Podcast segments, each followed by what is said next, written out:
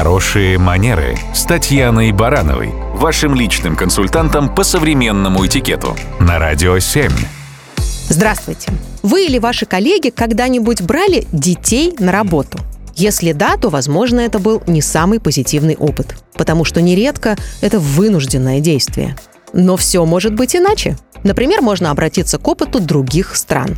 Так, в Америке есть национальный день «Возьмите дочерей и сыновей на работу». Прямо так и называется. Раз в год сотрудники разных компаний и учреждений в стране приводят своих детей туда, где они работают. Там они знакомят своих чад с тем, как все устроено, проводят для них небольшие экскурсии и отвечают на вопросы подрастающего поколения. Это отличная возможность для маленьких детей не только расширить кругозор, но и удовлетворить интерес, наконец ответив себе на вопрос, где же папа и мама проводят большую часть дня. Ну а подросткам такой опыт помогает определиться с будущей профессией.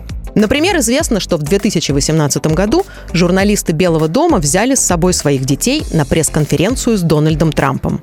Наверняка это событие надолго останется в памяти у всех участников.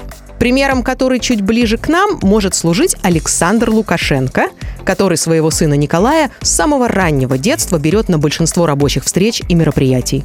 Кстати, как в последнее время и лидер Северной Кореи свою дочь. Хотя это, конечно, исключение из правил.